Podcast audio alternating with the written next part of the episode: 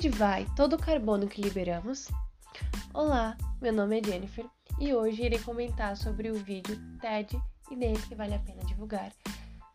E fala, irei falar um pouco sobre o que o vídeo trata, algumas informações adicionais e a minha opinião sobre ele.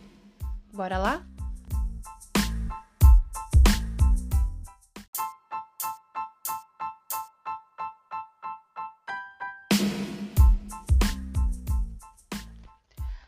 TED é, começa o seu vídeo falando um pouquinho, introduzindo a gente a esse assunto, mostrando sobre o que seria o ciclo natural do carbono. E para é, exemplificar isso, para deixar bem claro, ela começa falando sobre é, onde que está esse carbono no planeta, né? Onde que fica o carbono para que esse ciclo natural ocorra. Então ele começa falando sobre que sobre o carbono está presente no oceano, na atmosfera, no solo, nos seres vivos e nas rochas subterrâneas. Então, o carbono ele fica presente nessas várias partes do planeta e existe um ciclo.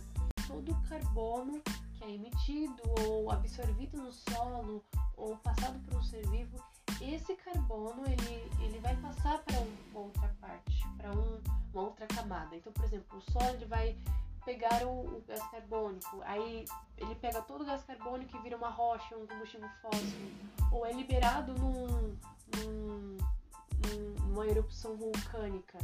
Então, existe um ciclo natural que faz com que tem várias etapas que o carbono vai passando pelo planeta Terra. Parecido com o ciclo da água também. E aí, é, nós hoje, seres humanos,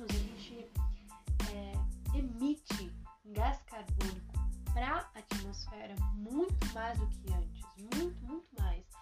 É, ele dá até um dado dizendo que o, os humanos liberam cerca de 60 vezes mais carbono todos os vulcões do planeta a cada ano. É um número assustador. Assim, então pensa, se o, o carbono tem um ciclo natural e somente uma parte do ciclo está aumentando absurdamente, que é o gás carbônico, na atmosfera, ele, ele sobrecarrega o, o ciclo todo, né?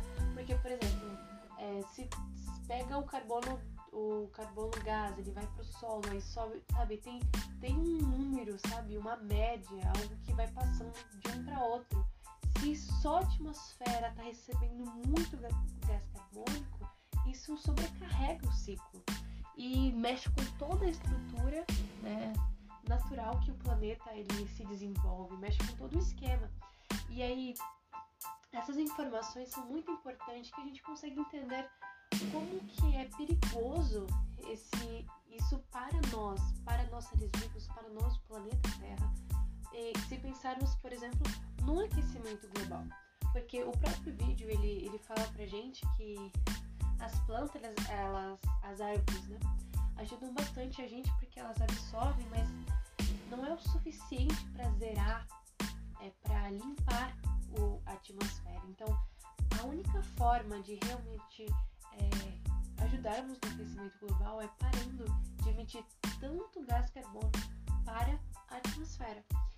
E aí, se pensarmos o, o aquecimento global assim como um todo, o aquecimento global o aquecimento global nada mais é do que é, o, a intensificação do efeito estufa. Que seria o efeito estufa, assim, resumindo, seria o, o Sol transmitindo calor para a atmosfera da Terra e através dos gases do efeito estufa reter esse calor, digamos assim. E, e se pensarmos que o gás carbônico faz parte desses gases que retém esse calor, então a gente imagina uma retenção ainda maior do calor do Sol. Então imagine o quanto que seria que está sendo elevada a temperatura do planeta, né? Então isso faz a gente entender muito mais o quão perigoso, como isso funciona o aquecimento global. É, eu acho que se a gente, nós seres humanos, fôssemos mais informados dessa forma, sabe? Explicando realmente como que isso é perigoso, o que acontece no planeta, a informação é, passasse para diversas camadas da sociedade, eu acho que ficaríamos muito mais conscientes do quão prejudicial isso é para o planeta.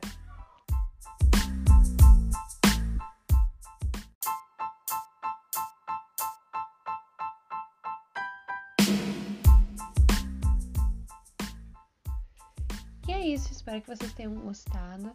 É, eu peço que vocês coloquem aqui alguma coisa a, a se comentar em relação ao vídeo. Também vou colocar aqui embaixo o link do vídeo da TED. E é isso. Até a próxima. Obrigada.